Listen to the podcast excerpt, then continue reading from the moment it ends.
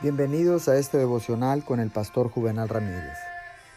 La Biblia dice en el libro de Génesis capítulo 32, versículo 26, No te soltaré hasta que me bendigas. A veces nuestras oraciones son expresiones meramente estereotipadas de frases hechas o armadas. La frescura y la vida hace mucho tiempo que no están en estas oraciones. Sin deseo, no hay carga en el alma, no hay carga en el corazón, no hay visión y resplandor de fe, no hay presión firme, ni una aferrarse a Dios con una fuerza desesperada. Dios está muy cerca del alma que ora, del corazón que ora.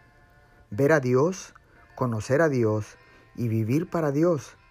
Estas cosas forman el objetivo de toda oración verdadera y real.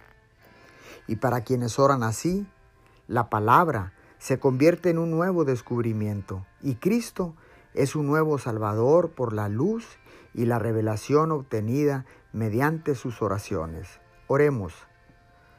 Amado Padre, mediante la oración podemos descubrirte y experimentarte de nuevo cada día y así todos los días de nuestra vida. Gracias por estar cerca de nosotros. Gracias por estar cerca de las personas que oran. Te damos todo el honor y te damos toda la gloria. Amén y amén.